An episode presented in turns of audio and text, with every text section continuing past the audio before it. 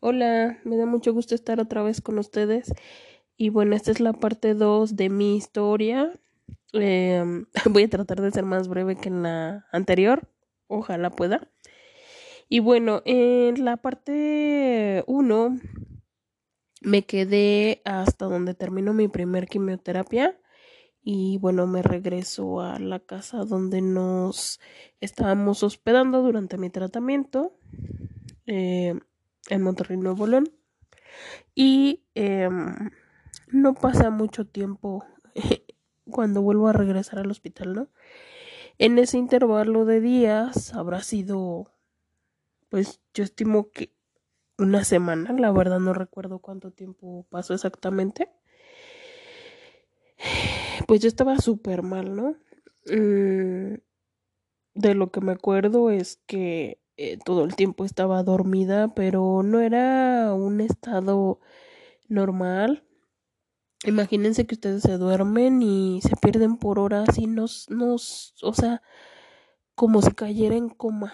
No sé cómo se estar en coma, pero nunca estar en esa situación, pero ni siquiera soñaba, es curioso, eh, no tenía ningún tipo de, de sueños, este, dormía profundamente eh, tenían que hacer muchos esfuerzos para despertarme. Yo me imagino que era pues porque estaba extremadamente débil.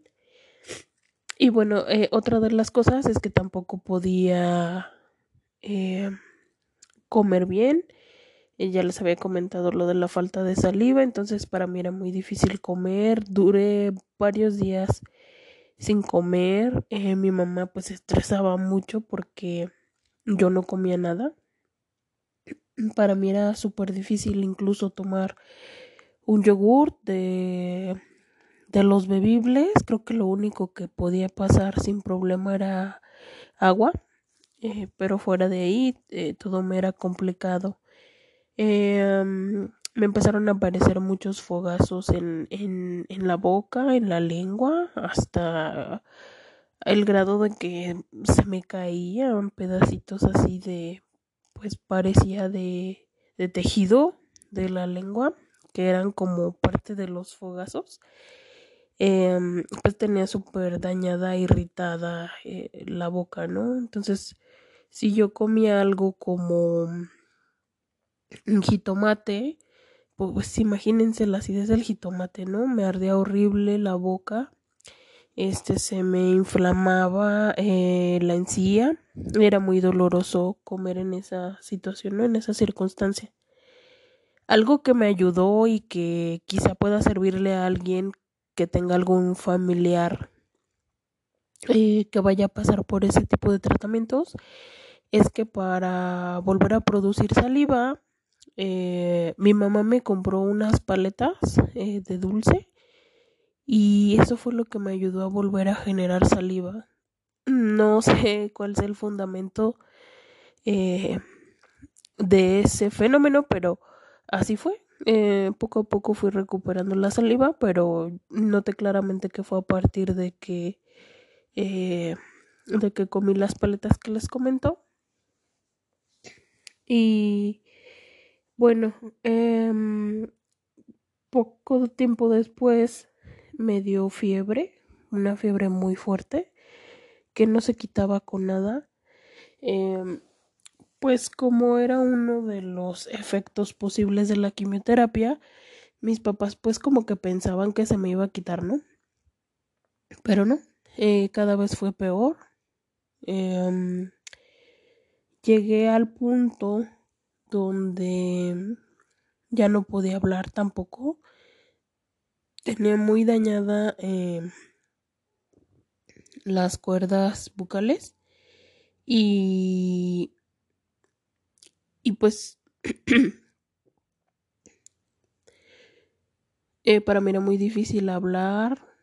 También eh, mi vista se fue haciendo menos buena fui perdiendo como agudeza visual eh, otra de las cosas es que también oía como a la distancia. Mi oído se afectó también bastante con el tratamiento.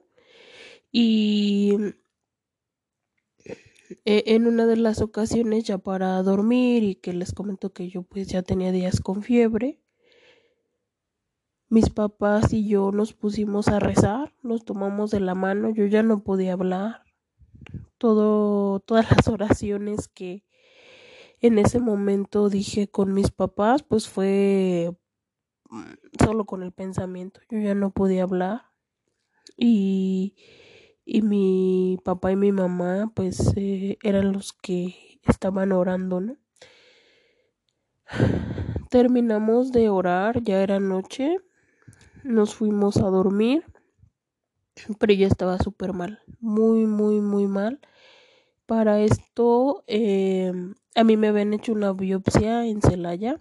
Una biopsia es pues una operación pequeña donde te quitan un pedazo de tejido, el tejido que está dañado, en este caso del tumor, para analizar y verificar que si es o no cáncer. Eh, ese tejido lo analiza un patólogo y bueno, te da un, diagnóstico, ¿no? Gracias a, que observa las células a, nivel microscópico y bueno, ya te da un diagnóstico más eh, cercano a pues a, la realidad. Y, y, bueno, yo tenía em, pues la herida de la biopsia en la pierna, justo por encima de de la rodilla y eh, pues esa herida no había sanado y gracias a que el tratamiento pues acabó con mis defensas esa herida cada vez estaba más abierta y supuraba demasiado. O sea em, pareciera como que me estaba deshidratando a través de la pierna me ponían y me ponían gasas paquetes y paquetes y se llenaban de agua y les decía el, la herida en vez de cerrar cada vez se abría más. Se hizo tipo un cráter eh, en la piel y pues no dejaba de supurar no entonces pues también esa fue otra complicación. Con todo lo que les comenté y bueno después de que terminamos de orar y nos fuimos a dormir Mm, vino pues lo que terminó por regresarme al hospital, ¿no? Eh, esto se los voy a platicar porque siempre me genera curiosidad. Mm, yo creo en Dios, no soy de ir a, a misa pues todo el tiempo ni tan seguido, pero sí creo en Dios. Yo creo que sí existe. A mí me tocó vivirlo y verlo eh, durante esta situación. Cuando eh, estaba yo en el momento creo que más difícil físicamente hablando y que fue en esta noche que les digo, después de orar, yo cerré mis ojos y Jesucristo se acercó a mí, eh, así como nos lo pintan en en algunas imágenes traía su vestido blanco, eh, su pelo largo y traía una charola con tres pedacitos de pan. El pan estaba totalmente dorado y él me ofrecía tomar una pieza de pan. De hecho, me ofrecía tomar la más bonita, ¿no? Parecía una especie de pan de oro. Y yo no quise porque yo interpreté que si tomaba esa pieza de pan, pues significaba que aceptaba su invitación a pues como a irme de este mundo entonces no quise. Em, yo amo la vida. Eh, me aferré a ella porque me, me encanta estar aquí em, y no quise aceptar ese pan no eh, después de eso él no hizo ningún gesto simplemente desapareció. Y después, eh, como en una especie de rosario, em, venía gente hacia mí em, de diferentes partes del mundo y cada que íbamos a rezar una de las cuentas del rosario, em, aparecía, estaba yo en, en alguna parte del mundo con esas personas que, que no las conozco y que no me acuerdo cómo eran, pero sí recuerdo que era mucha gente. Y cada vez que avanzaba una cuenta, pues yo estaba en otro lado del mundo con otras personas y estábamos orando, ¿no? Hasta que se completó el rosario. Y casualmente cuando terminamos de rezar el rosario, obviamente esto en mi inconsciente, ¿no? O sea, nunca pasó, pero yo lo sentí así, me acuerdo perfectamente cómo, cómo era, este, que iba yo de un lado a otro, como si me transportara eh, de un país a otro, así en todo el mundo, hasta que terminamos de rezar todo el rosario. Y cuando terminamos de rezarlo, eh, pues empiezo a tener hemorragias, ¿no? Pues ahí fue la gota que derramó el vaso. Yo ya veía todo amarillo, o sea, no sé, me imagino que estaba por desmayarme o algo me estaba sucediendo porque yo iba súper mal. Eh, esa vez eh, el, el, señor de la casa donde nos quedábamos eh, nos hizo favor de llevarnos al hospital y bueno, eh, llegué inmediatamente, me inyectaron eh,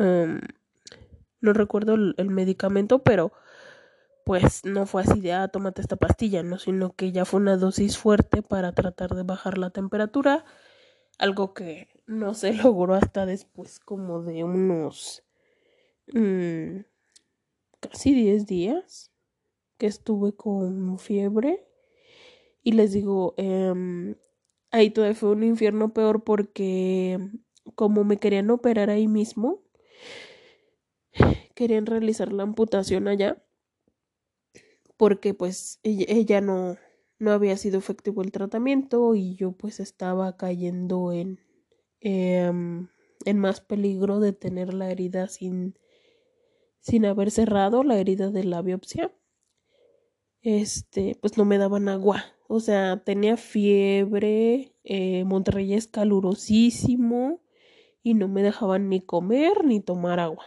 Porque me querían operar. Entonces, eh, pues yo creo que no me operaron porque tenía esa fiebre y eh, además me dejaron de funcionar los riñones. Eh, me colocaron una sonda porque yo ya no podía orinar tampoco. Eh, fue pues muy feo, muy triste. Pasaron así muchos días. Tampoco tenía sangre, ya mi nivel de hemoglobina andaba como por 7, cuando el valor de referencia de las mujeres pues es entre 12, ¿no? Más o menos un valor normal por ahí anda de 12 a 14 yo creo. Entonces no tenía sangre, no tenía plaquetas, no tenía neutrófilos.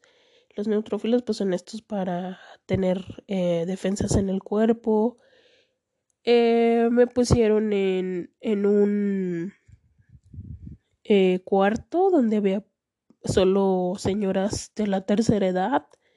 Algunas tenían eh, fuertes enfermedades de los pulmones, eh, eran además enfermedades infecciosas y yo sin defensas, el, ese edificio o ese piso, ese piso del hospital eh, tenía eh, el aire súper frío ahí había este aire acondicionado porque les digo que allá en Nuevo León es muy caluroso, o sea, tú sales de del lugar donde hay aire acondicionado y sientes que te están aventando aire caliente, pero así es el aire normal de allá. Mm, y imagínense, o sea, no tenía defensas, tenía super fiebre, eh, mi mamá no llevaba ni una cobija para mí, eh, yo no tenía, duré con el mismo cubrebocas y por eso eh, le soy muy fiel al cubrebocas porque sí protege. O sea, duré 10 días con ese cubrebocas y gracias a Dios no me enfermé a pesar de que les digo que estaba en un cuarto donde había personas que estaban súper em, enfermas de, de los pulmones y, y, nunca me contagié de nada. Entonces, pues la verdad que fue un milagro porque no sé cómo salí viva de ahí. Eh, cuando logran eh, pues bajarme la fiebre, eh, yo ya estaba muy débil. Em, me hablaban y ya no podía contestar, me quedaba dormida todo el tiempo. Ya no tenía, o sea, ya se me había despegado todo el cabello, ya nada más eh, tenía una especie de chonguito que lo detenían unos dos o tres cabellos, pero pues yo me rehusaba que me cortaran mi cabello. Pero prácticamente ya estaba despegado, ¿no? Eh, me dijeron que eh, pues que aguantara porque ya mi tío que nos había llevado al inicio ya había regresado por nosotros. Fue una verdadera historia de terror porque mmm, el día que mi tío iba a llegar a recogernos hubo un huracán. Eh, creo que se llamaba el huracán Alex, si no estoy mal, en el, pues debió ser en el 2010, el huracán ahí en Monterrey. Eh, un día antes yo comencé a ver que se llenó de nubes negras y llovió muy fuerte. Eh, muchos doctores y enfermeras ni siquiera estaban yendo al hospital porque no había forma de pasar al hospital. Imagínense, o sea, teníamos una emergencia de salud y no podías ni entrar ni salir.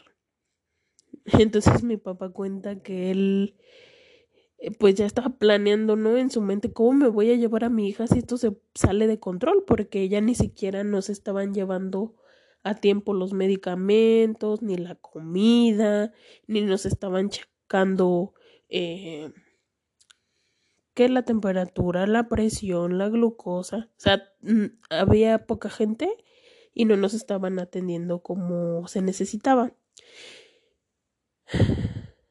Entonces, eh, justamente mi tío logra entrar, sí entraron, eh, pero ya estaba súper inundado. Eh, yo necesitaba todavía reponer la sangre que, que ya me habían aplicado y pues esa sangre estaba en otra unidad, ¿no? Yo estaba en el Hospital Universitario de Nuevo León y mmm, como a mí me habían eh, donado sangre en el IMSS, eh, con ese pase del IMSS lo que mi familia estaba intentando era recuperar la sangre que, que me habían donado eh, acá en Celaya, pero como hacer un intercambio, ¿no? E ir al IMSS de allá de Nuevo León, solicitar esa sangre para llevarla a al hospital universitario, algo así, la verdad es que estuvo súper raro, no sé. Eh, me donaron sangre un tío, eh, mi tío que nos llevó, eh, un primo, eh, otra de mis tías, mi mamá, o sea, imagínense mi mamá que tenía ya meses, porque ya para ese tiempo ya llevábamos como dos meses en hospitales, eh, o a lo mejor hasta más.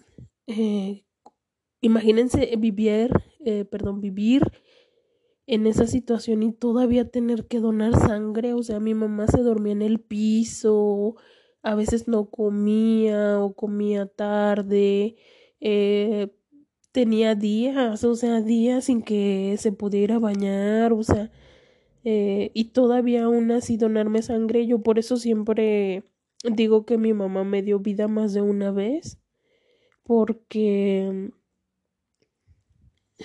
desde que yo iba a nacer, pues ella tuvo eh, un embarazo de alto riesgo y después, pues imagínense, o sea, me donó sangre varias veces, o sea, no fue la única vez. Eh, entonces, pues yo siempre voy a estarle agradecida a mi mamá y, y lo repito, yo siempre voy a decir que ella me dio vida más de una vez. Y pues como tampoco tenía plaquetas, yo corrí el riesgo de que con cualquier toquecito eh, que alguien se me recargara, se me hacía un moretón, ¿no? Este, recuerdo las curaciones ya de la biopsia eran horribles, así como imagínense la piel viva y con los desinfectantes tan potentes que tienen que usar para que no haya infecciones. No sé, yo sentí que me arrancaban la piel así sin anestesia. Era horrible, si lloraba. Igual con la sonda. O sea, para mí orinar a través de la sonda veía estrellitas, o sea, y, no es sarcasmo ni broma, literal veía estrellitas del dolor. Eh, pero me agarré fuerte a, a mi objetivo. Y mi objetivo era regresar a ver a mis hermanos. Entonces, a pesar de todo lo que estaba pasando, yo quería regresar a verlos y no me iba pues a rendir. Este, y finalmente cuando me cedió la fiebre y que ya me empezaron a dar alimentos y todo, o sea, para que se den una idea del grado de peligro en el que yo me encontraba, cuando los doctores entran así, eh, con sus em, doctores en formación y sacan a los familiares, son como sesiones que tienen ellos ahí donde evalúan a cada paciente. o sea, estando yo despierta y todo, escuché cuando eh, un, el doctor titular le decía a, a, los doctores que apenas estaban estudiando. Eh, a ella en cualquier momento le da un shock séptico y eso significaba que como no tenía defensas, pues estaba toda contaminada de la sangre y pues que me iba a morir de una infección eh, muy grave, ¿no? Entonces yo así como de... En ese momento mi pensamiento fue... Y, y nunca se me va a olvidar, o sea, lo recuerdo perfectamente que yo pensé, por mucho que yo me quiera quedar y por mucho que ellos sepan lo que saben, el, el que tiene la última palabra es Dios, ¿no? Y así fue. o sea, yo dije, aunque yo ame la vida y yo quiera seguir aquí, quiera ver a mis hermanos y a mis papás este, comiendo juntos otra vez, si Dios no quiere, no, no me voy a poder quedar. Y si Él eh, quiere dejarme, por más que los doctores sepan todo lo que saben, no me, no me va a llevar, o sea, este, yo sabía que ya estaba en sus manos totalmente y así lo dejé. Eh, me abandoné totalmente en sus manos y después fue una doctora y nos dio la opción, eh, esa doctora nos dio la opción de de realizarme la operación en Celaya.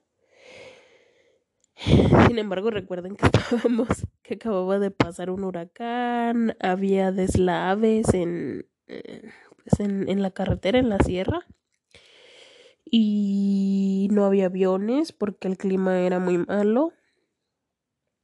Y les decía, o sea, cualquier movimiento brusco, incluso que alguien me tocara, pues se me podían formar moretones horribles, ¿no? Yo podría llegar toda moreteada.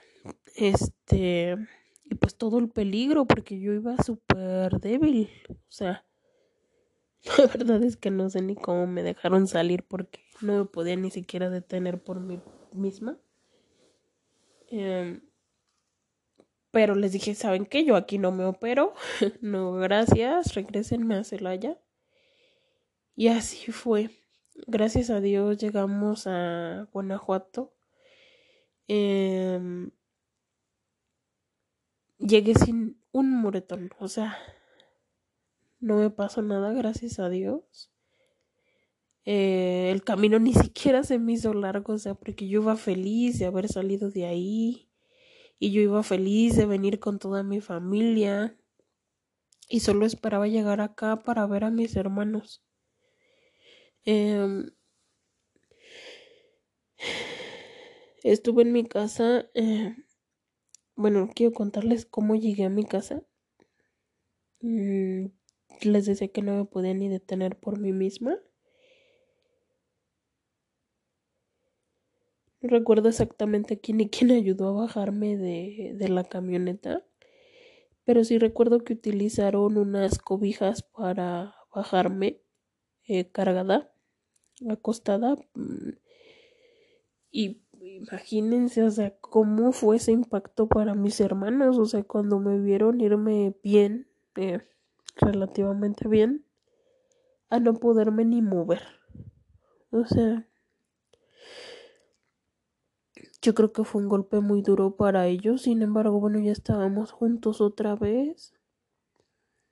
Estuve alrededor de una o dos semanas. Mi mamá tuvo que ir a hablar con la, las dos directivos del IMSS aquí en Celaya para que me volvieran a ingresar y me hicieran la cirugía, ¿no?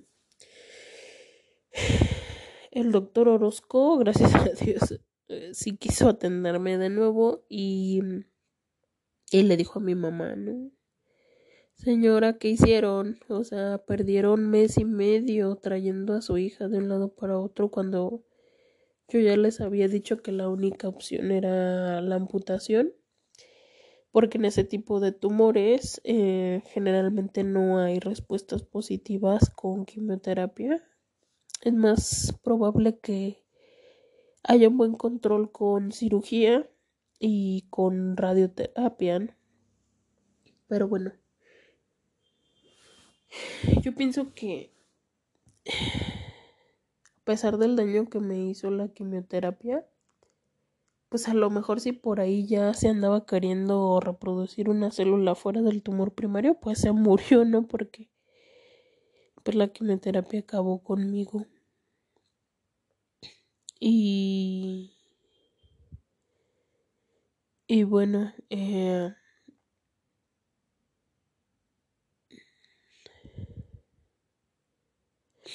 recuerdo que me programaron, ya estaba yo ahí eh, por entrar a quirófano.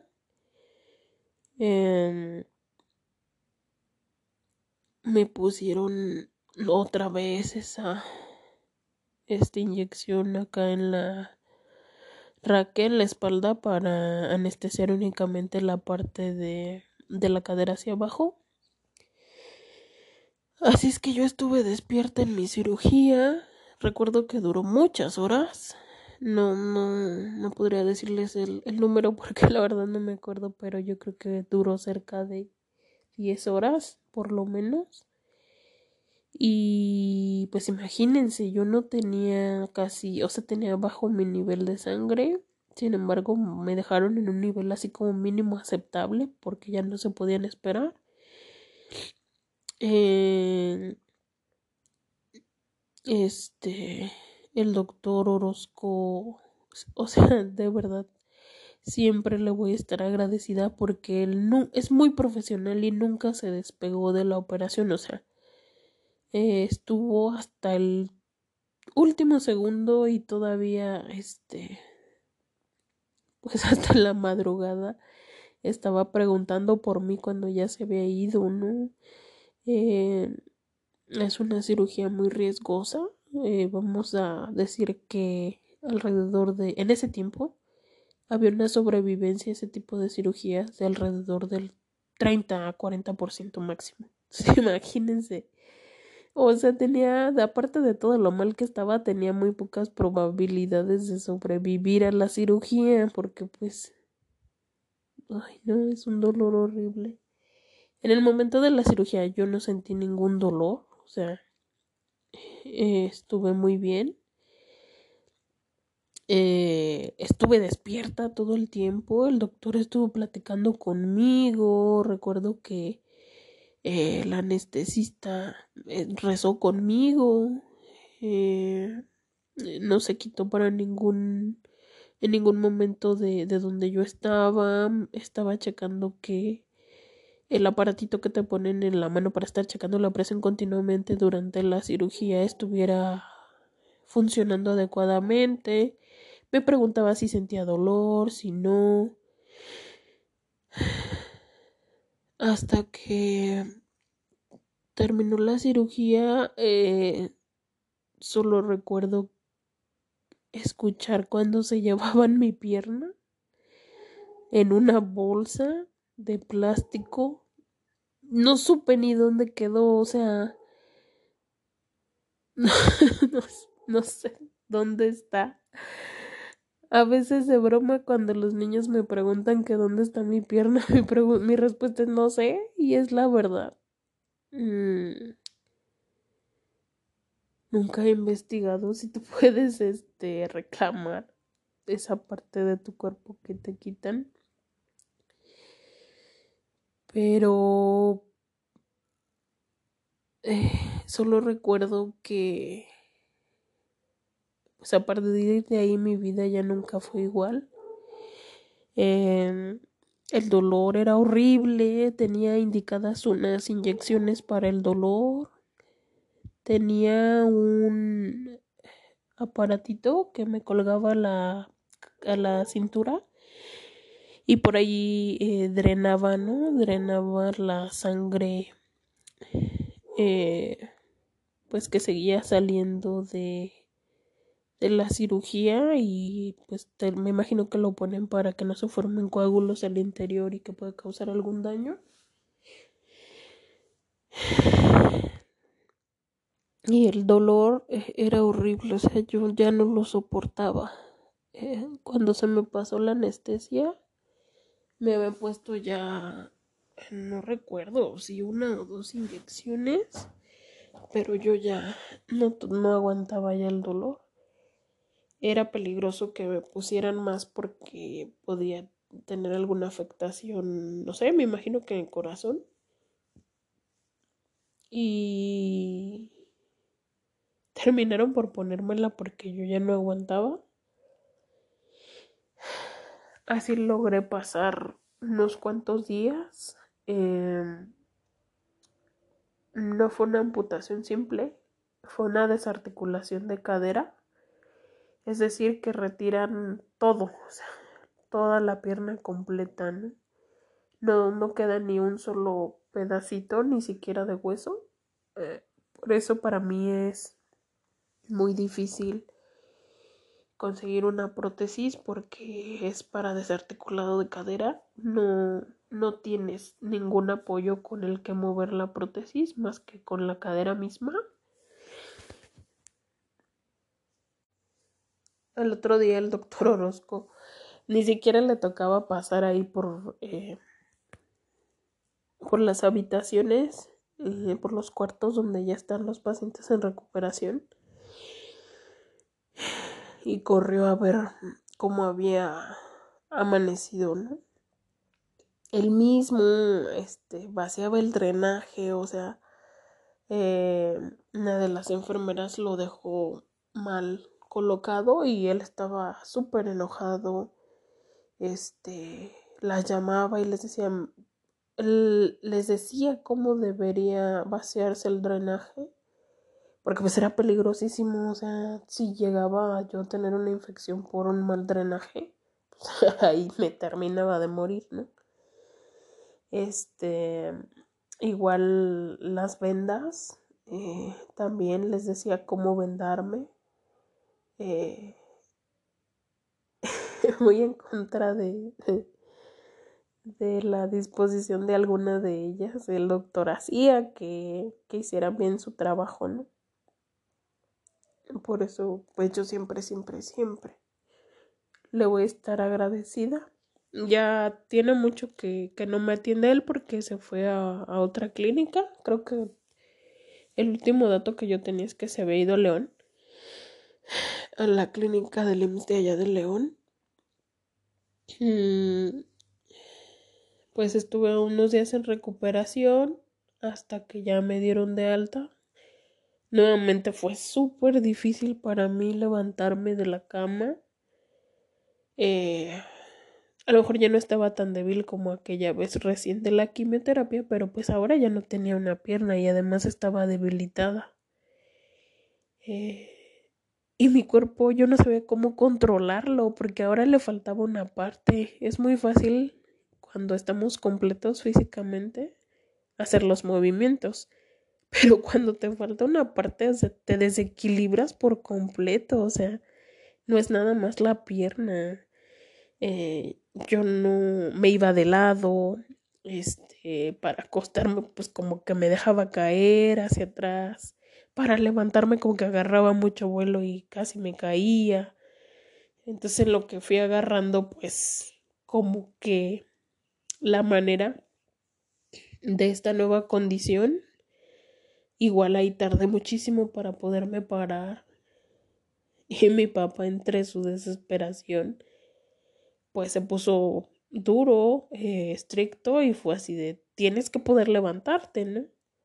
Ahora entiendo por qué este él me cuenta que los llamaron a él y a mi mamá y me lo acaba de decir hace poquito, ¿eh? después de casi 11 años y les dijeron de ahora en adelante eh, su hija va a tener que hacer todo por ella misma, así como siempre, no le ayuden en nada y así fue. Mm. Yo estoy súper agradecida porque yo manejo automático, pero manejo. Cualquier carro automático que me den, yo lo manejo. Este, no soy zurda y manejo con el pie izquierdo. Em, lo único que si no me atrevo, porque yo creo que capaz que me caigo, es una bici, ni una moto. Eh, motoneta, porque cuatrimotos y alguna vez después de esto me compré una y sin problema la manejaba. Este, pero todo, ¿no? Todo lo hago yo. Hacerme de comer, este, barrer, trapear, tender mi cama, lavar mi ropa. Este, no hay nada que yo no pueda hacer. A lo mejor para eso tengo que estar sentadita en mi silla, a veces hasta incluso parada lo hago, pero este, la silla de ruedas me ayuda para, pues, eh, mantener pues, ese equilibrio que se necesita, por ejemplo, para barrer. Eh, y bueno, aquí voy a terminar, creo que la parte 2 de mi historia. Em, falta eh, híjole, a lo mejor esto se va a alargar hasta cuatro, cuatro partes de mi historia. Pero bueno, aquí voy a concluir. Este, para terminar este episodio, solo como resumen, eh, pues mm, me realizaron la operación en Celaya, la desarticulación total de la pierna desde la cadera y regreso a mi casa, ¿no? A, pues a recuperarme de la cirugía en primer lugar. Y bueno, en el siguiente, en la siguiente parte de, la historia, eh, voy a contar cómo, cómo siguió mi vida durante unos años. Gracias. Bye.